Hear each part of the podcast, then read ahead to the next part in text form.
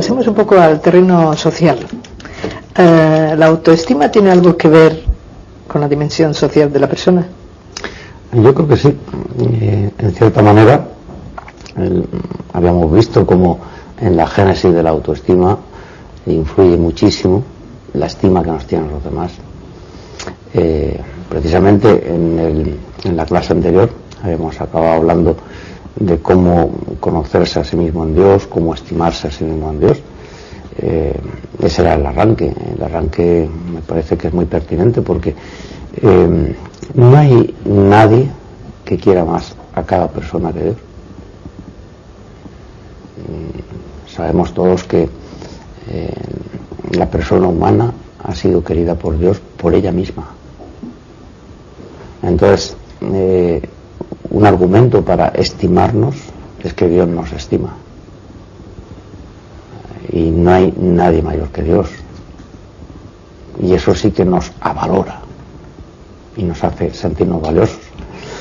Mm, por consiguiente, eh, eso indica que, la autoestima no es algo que podamos reservar en nuestra intimidad, eh, como si fuera una propiedad recóndita. Eh, porque mm, si esa estima procede en primer lugar de Dios, mm, lo lógico es que estimando a Dios nos estimemos a nosotros mismos y que nos estimemos a nosotros mismos en Dios. Y ya entra una dimensión social, porque Dios también es persona. Eh, en el nivel humano ocurre exactamente igual. Eh, si las personas nos estiman, nosotros nos avaloramos. Si los padres quieren mucho a los hijos, los hijos se sienten más seguros de sí mismos su autoestima crece. Eso demuestra que la autoestima tiene que ver con la sociedad. Y lo mismo también, no tanto en su origen, en el origen de la autoestima, como en su realización y desarrollo. Cuando una persona se estima a sí misma, eh, lo tiene muy fácil estimar a los demás. Cuando una persona es segura, da seguridad a los demás. Cuando una persona eh, se rechaza a sí misma, por ejemplo, o eh, no se acepta como es, muy difícilmente puede aceptar a los demás como son. Es decir, que hay una correspondencia entre persona y sociedad. Yo creo que esto se sabe desde siempre, Aristóteles por lo menos, y lo que pasa es que hay que penetrar más en esa dimensión social, porque a veces la sociedad la consideramos una abstracción, y en cierta manera lo es. ¿eh? en cierta manera Pero mm, la sociedad está vertebrada con las interacciones humanas de todos nosotros. Tan es así que ninguna persona podría decir yo si no hay un tú al que decírselo. Decir, nuestra conciencia acerca de la propia identidad personal tiene que ver con los demás. Eh, la misma estructura de nuestra personalidad tiene muchísimo que ver con las interacciones con los demás. Eh, vuelvo muy atrás en la primera lección de, este seminario. ¿no? Eh, voy a hacer una pregunta que intento que no sea ni retórica ni demasiado sofística o dialéctica. ¿no? Mm, el primer sentimiento que hemos tenido acerca de nosotros mismos no se ha hecho solo con nosotros mismos ha sido un sentimiento en parte reactivo, suscitado por, muy probablemente por nuestros padres, eh, que de alguna manera eh, ha después revertido sobre nosotros mismos. La ternura con que un chico se agarra a su madre y la abraza, naturalmente es un sentimiento suyo, pero el fin de ese sentimiento a quien alcanza es a su madre el modo en que la madre le acoge y no lo rechaza y acepta ese sentimiento y la madre responde también en esa misma clave emotiva, está modificando los sentimientos de ese niño. Al final, lo que ese niño siente es un sentimiento solo personal, es social, Naturalmente es un sentimiento que está suscitado en él, pero no solo en él, sino en interacción con la madre. Indica que los sentimientos manifiestan esa apertura cognitiva y afectiva que tiene la persona hacia el mundo. Y por eso mm, en gran parte nos amamos o nos autodespreciamos en función de cómo son nuestras relaciones con los demás. Y también nos amamos o nos autodespreciamos en función de cómo nos aman los demás o cómo nos desprecian. Es decir, hay una eh, transposición ¿eh? de los sentimientos que por su apertura decidida a lo social nos configuran con el talante afectivo que tenemos y nos hacen dependientes de él. Y esa dependencia es asumible, en parte, siempre que no se convierta en un absoluto. Bueno, en las clases anteriores se ha dicho ya que la libertad humana es interdependencia personal. ¿Usted podría explicar un poquito más eso?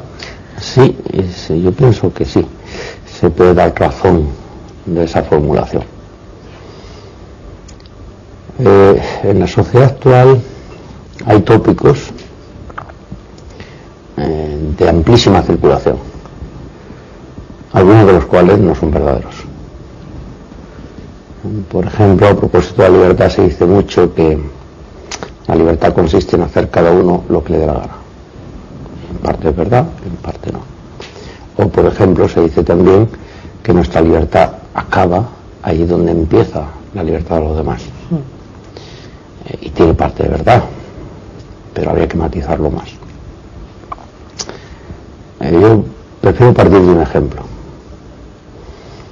Y naturalmente tengo que irme a lo que hago todos los días, porque me es más cercano. Eh, yo soy libre de estudiar cinco horas más acerca de las últimas eh, investigaciones psicofarmacológicas en el tratamiento de la depresión. Y también soy libre de no hacerlo.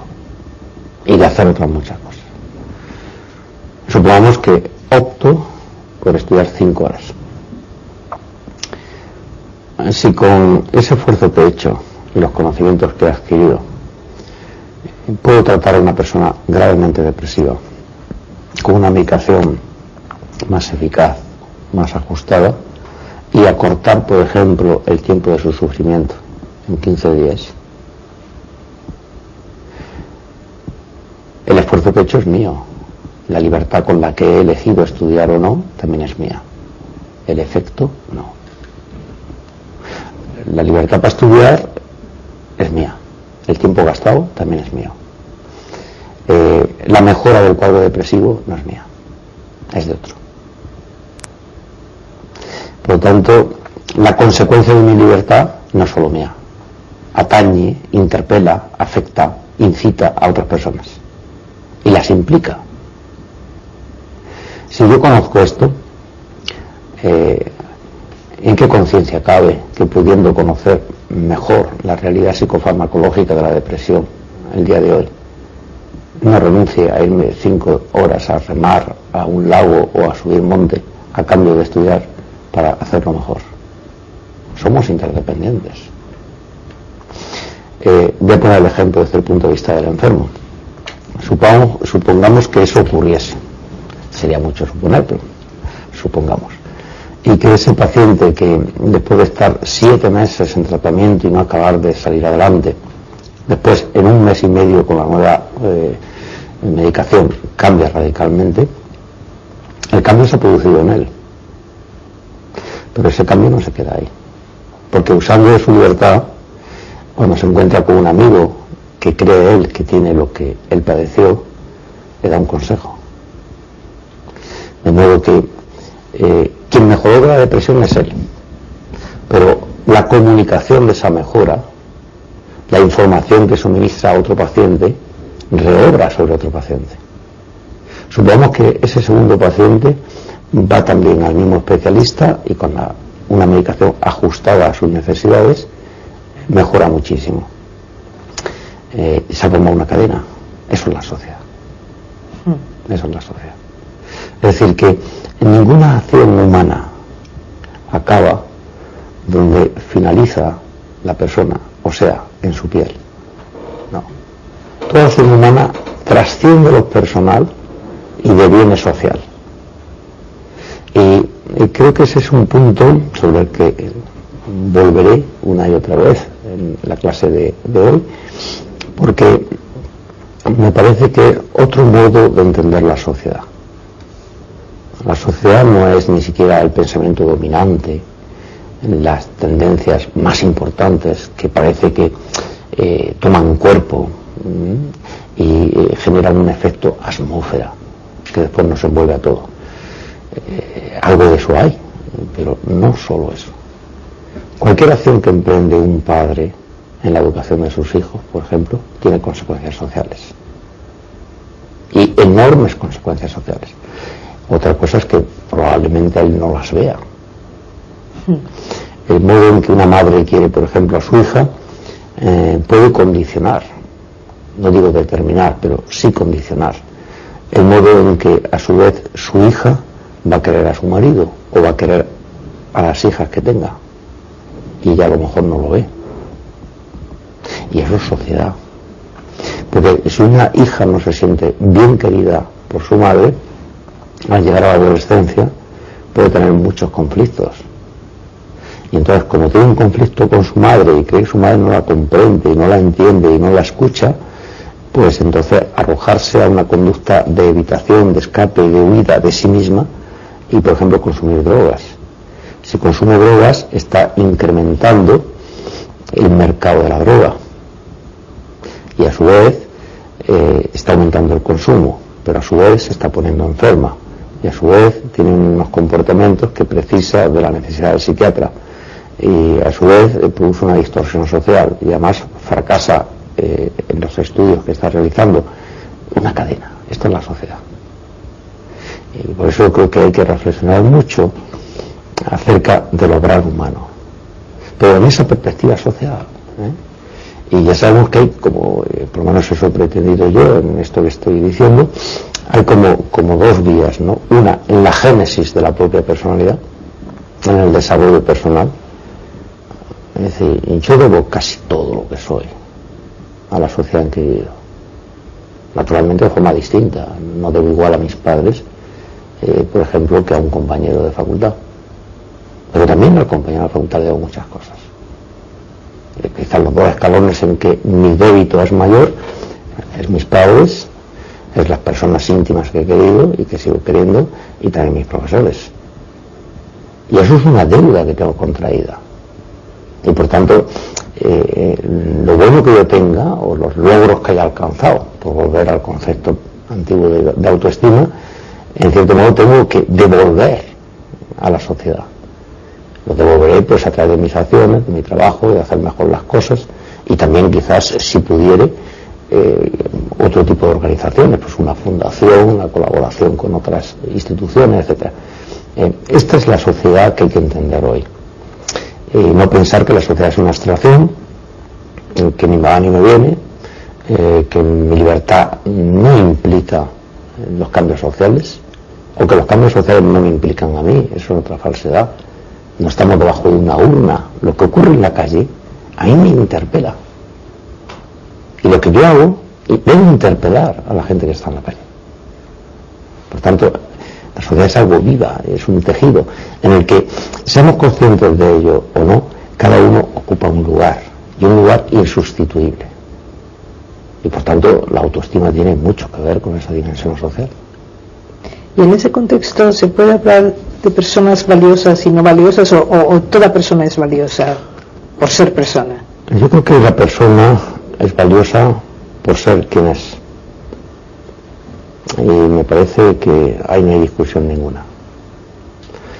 La persona es digna y esa dignidad eh, no depende de los logros que se obtenga, mm. ¿eh? sino que es una dignidad por sí misma.